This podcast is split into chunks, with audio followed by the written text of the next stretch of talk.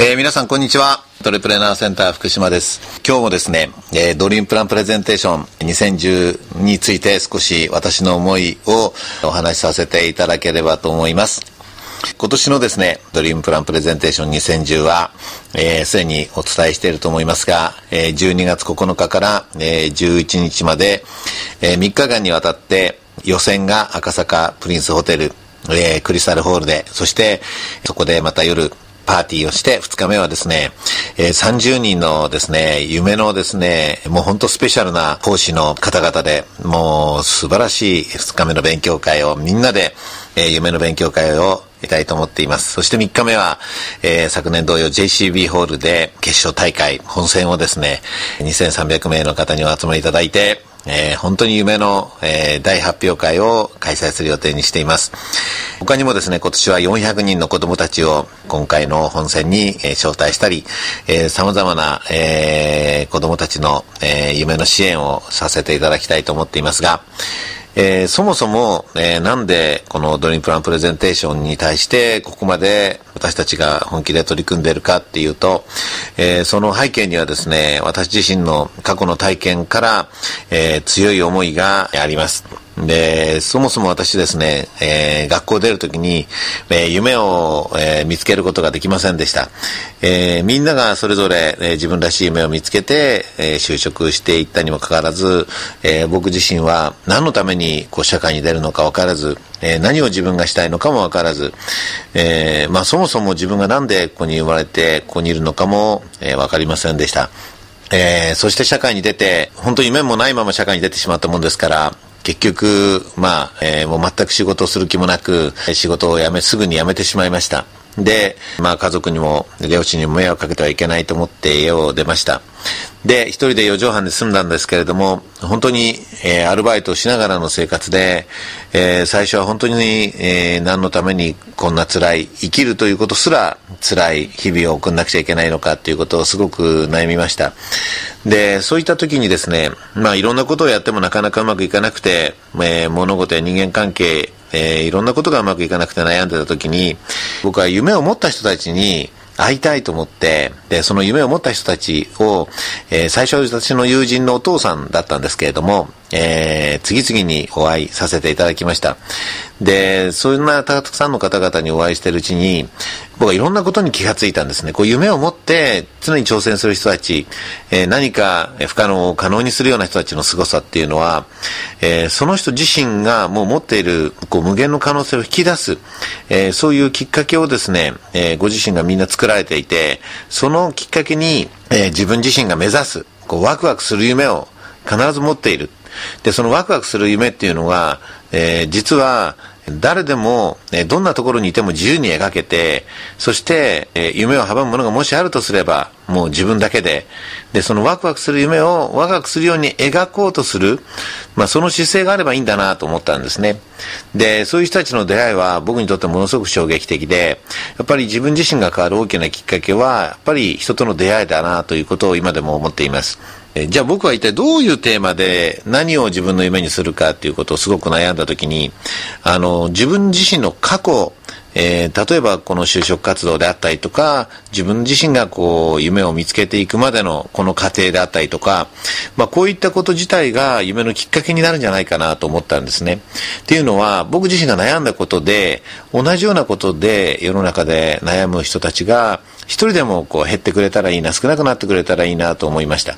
で、じゃあ僕は人の夢を育み、応援する、そういう仕事をしようって、えー、その時に、え、思ったんですね。で、えー、僕自身がこう夢で悩んできたこの過程そのものが実はあの夢をこれから持ちたいという人たちにとっても、やっぱり同じような、え過程を通るだろうと。そしたら、そういう人たちの気持ちもわかるし、そして、えー、そういう人たちが夢を見つけるための様々な機会作りを、僕自身がやってきたことも参考に、そしていろんな人から、えー、夢をどうやって見つけたかっていうことを聞きながら、えー、そういった人たちのノウハウは、ノウハウややってきたことをまとめて、そしてまた、えー、いろんなやり方をですね、自分なりに勉強して、まあ、たくさんの人たちに伝えていきたい。そして今度は夢をどうやってこう実現していくか。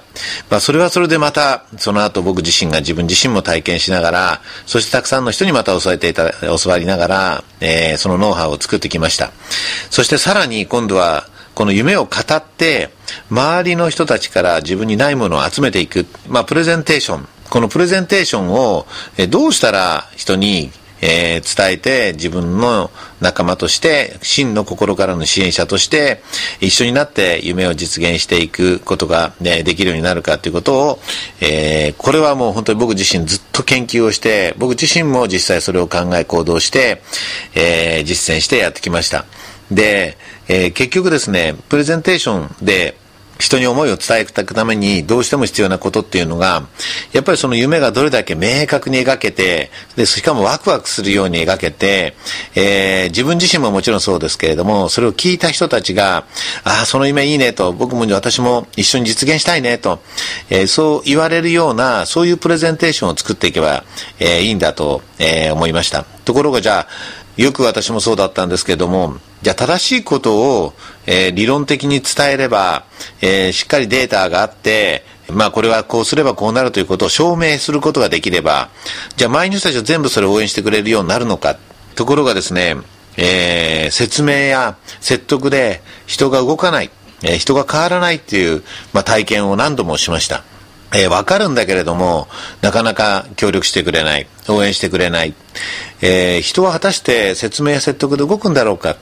変わる、えー、それは仲間を本の、本当の真の仲間を集めることができるんだろうか。まあそういったことを考えながら、えー、最終的に、やっぱり人は感動と共感でしか、えー、動かないっていうことをですね、えー、実感するようになりました。じゃあ何がどう違うかっていうと、例えばプレゼンテーション、え、夢を語った時にですね、え、周りの人たちが、いや、福島さん、そうは言うけど、福島さんこうマーケティングのこととかよく分かってないでしょうと。え、それじゃあ、その夢は実現できないよ、まあもし言われたとします。とするとですね、それはもう明らかにプレゼンテーションが、えー、失敗した、えー、状態だと思うんですね。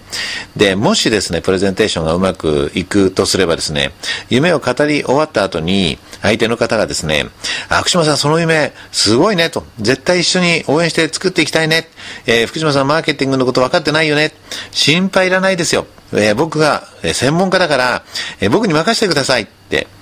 まあそういうふうにもし言っていただけたら、これがプレゼンテーションが成功した状態なんだと。えー、思います。っていうのは自分にないものを周りから集めることが、えー、プレゼンテーションだとすれば、えー、プレゼンテーションが終わった時に自分にないものを周りの人たちが応援して、そして一緒になってやろうよっていう、まあ、そういう関係を、えー、周りの人たちと作ることができるのが、えー、プレゼンテーションだと思うんですね。じゃあ、そのためにどうしても必要なことっていうのが2つあって、一つはですね、物事ってやっぱ同じ体験や経験をした人だと共有しやすいんですが、えー、その経験や知識、えー、体験がないえ方々に、例えばこれは楽しいよ、えこれは素晴らしいよ、と伝えたところでですね、どうしても同じイメージが持てない。じゃあどうしたらいいかっていうと、自分自身と同じような、またその夢が描けた状態をですね、え疑似体験してもらう。え全く同じ体験ができなくても同じような体験をすることはできます。ということは、プレゼンテーションというのは、その夢が実現した状態を、えー、疑似体験してもらおうと。で、もう一つ大切なことが、えー、じゃあなんでそれをどうしても実現したいのか。えー、周りの人たちもみんな知っています。えー、どんなに、えー、素晴らしい夢を描いたとしても、え、その夢が本当に実現できるかどうかは、実際やってみるといろんな障害や問題、え、不測の事態が起きて、え、思うようにはいかないっていうことを、え、みんな知っています。え、そこで、じゃあこれから何か問題や困難が、どんな大きな問題困難が起きたとしても、それを乗り越えていける理由、え、それっていうのは、どんな知識、経験があるか以上にですですね、えー、自分自身が諦めない、えー、どうしてもこれを実現したいんだっていう、その人、その人にしかない理由を、えー、明確にしていくことが、これは始める前に、あこの諦めない理由を明確にすることが、まあ、とても大切なことなんじゃないかと思ったんですね。っていうのはですね、知恵やアイデアっていうのは、考えたら考えただけ見つけ出すことができます。えー、そして、えー、自分自身がわからないことがあれば、えー、周りの人たちにどんどん声をかけて、自分自身がわからないことをわかるように、また自分にないものを持っている人たちに協力してもらって、それらを乗り越えていけばいいと思うんですね。えー、そのためには、えー、自分自身が諦めない別な、えー、自分にしかない過去の経験や体験や昔から本当に好きだったとか、昔からそういう価値観を大切にして生きてきたし、これからも大切にしていきたいとか、えその人自身にしかない、こう理由をえー、見つけていくこと、そしてそれを伝えていくことがとても大切なことなんではないかと思いました。えー、そしてこのプレゼンテーションというのを体験型のプレゼンテーションとして、えー、自分自身の夢が実現した状態を描き切る。そして自分自身がそれに対して諦めない理由を、えー、自分自身が持って、それを相手の方に伝えていく。まあ、それによって、え本当に心から共感して、え一緒にその夢を実現しようという、えそういう方々が本当に自分の前に集まってくるんではないかと、え思います。で、えー、僕自身もですね、えー、本当にたくさんな、えこれからまで、えプロジェクトや、えイベント事業などに取り組んできました。えでもやっぱり今本当に思うのは、えどんな夢でも実現できるって、えそして人間は無限の可能性を自分自身の中に持っているんだって。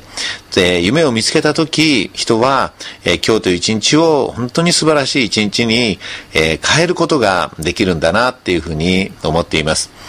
えー、ちょっとこれは、あの、先日体験したお話なんですけども、えー、ある中学校で、えー、講演会をさせていただきました。えー、そこでの出来事なんですが、講演会が終わった後に一人の中学生の女の子が僕に声をかけてくれました。えー、福島先生って、えー、私 T 取り出るんですって言ってくれました。えー、T ドリというのはですね、これ、まあ、私たち、えー、ドリプラ、ドリームプランプレゼンテーション、えー、まあ、略してドリプラを、えー、まあ、開催、主催している仲間たちの間では、まあ、あの、知っているんですが、ティーンズドリプラと言いまして、子供ドリプラ、子供たちが夢を、えー、発表する大会を来年5月5日に、えー、私たちが一緒にやってる素晴らしい仲間たちと、えー、開催する予定にしています。で、このティーンズドリプラのことを略して T ドリと、えー、呼んでいまして、それをいきなりですね、初めて、えー、行った中学校の初めて会った生徒さんに、え、その言葉を言われて、本当びっくりしました。で、なおかつですね、えー、そのお子さんはですね、まあ、お母様と一緒にこれ、えー、いらっしゃってたんですが、えー、いろんなストレスでですね、まあ、学校に来ることができない状態になってたんですね。まあ、先生がですね、声をかけてくださって、まあ、私が伺うということで、え、来てくださったんですが、まあ、そのお子さんがもう本当に素晴らしい笑顔でですね、そしてなんか夢をこう発表したいんだっていうことをですね、もう、本当に笑顔で楽しそうに語ってくださったんですね。で、その彼女の夢というのは、そのストレスで彼女はですね、こう、顎の関節が外れるというですね、えー、病気になってしまってですね、それをですね、治療家の方に、ね、治していただいたそうなんですね。えー、その治療家の方がですね、えー、たまたま治療家甲子園という、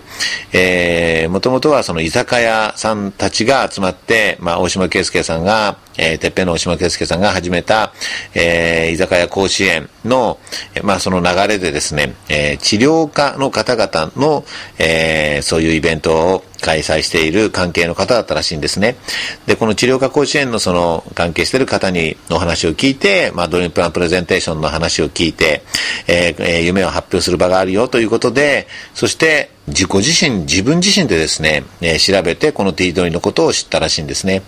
もう僕はですね、本当にその瞬間ですね、まあ、心が震えるほど、え、感動しました。もう、ね、ドリームプランプレゼンテーションの、えー、基本コンセプトが、えー、夢に挑戦する、え、大人たちの姿に子供たちは心を奪われる。え、まさに、日本中、世界中の大人がもし夢を語ってワクワクしている姿を見せることができたら、子供たちは絶対にそういう大人たちを目指して、まあ、夢を持ちワクワクしながら毎日生きていくことができるようになると思うんですね。えー、まさにその、えー、ワクワクしながら生きている大人に出会うことで、子供たちが、えー、本当にストレスで悩んでたお子さんが、えー、夢を持って、最高の笑顔になってワクワクしながら自分自身の夢を語ろうとしているってもうその光景を見た時に姿を見た時にああ僕は本当にこんな素晴らしいことが世の中で起き始めているんだ、まあ、広がり始めているんだってことを本当に実感して、まあ、本当心が触れるほど感動しました。えー、なんかまさにそこには理想の社会の姿が、まだまだ、えー、事例として全部ではないかもしれないけれども広がり始めているっていうことを、えー、本当に実感することができました。で、僕はこのドリームプランプレゼンテーション、す、え、べ、ての大人たちが、えー、夢を語り、そして夢に挑戦して、子供たちもまた夢を語り、夢に挑戦し、みんながお互いに助け合いながら、す、え、べ、ての人たちがワクワクしていく社会を作るために、えー、この残りの人生すべてを使ってですね、えー、挑戦していきたいと思っています。今年はそういった意味でもですね、史上最大のイベントとして夢を持った人たちが全国から、えー、海外からも来てくださいます。そして、本当に最高のですね、夢の講師陣、まさに夢の講師陣が、えー、集まって3日間一緒にですね、語り明かします。えー、そして最終日はたくさんの人たちと一緒になって、えー、本戦を開催し、たくさんの人たちの、えー、夢を育んでいく、えー、最高の舞台を、えー、作っていきたいと思っています。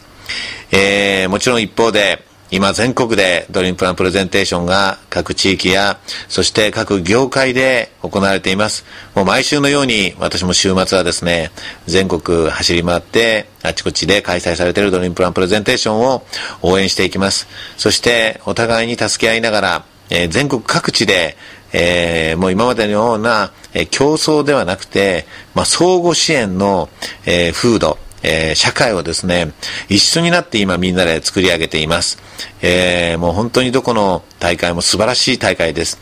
えー、もちろん出場することもできますし、来年はもっともっと広げて1000箇所でやろうという、そんな話まで出ています。海外にもドリプラの、えー、見学ツアー等をですね、えーえー、開催したいとも思っています。いずれにしましても、えー、皆さんのお近くで、えー、開催されるドリプラバンプレゼンテーション、えー、そしてまた年末、えー、東京で、まあ、3日間開催されます。えー、これは3日間でも、え、最後の本戦だけでも、えー、ご参加することが、え、できます。え、本当に夢を持った方々、すべての素晴らしい方々が集まる最高のイベントを、え、私たちも全力で作っていきます。え、これからも、え、よろしくお願いいたします。ありがとうございました。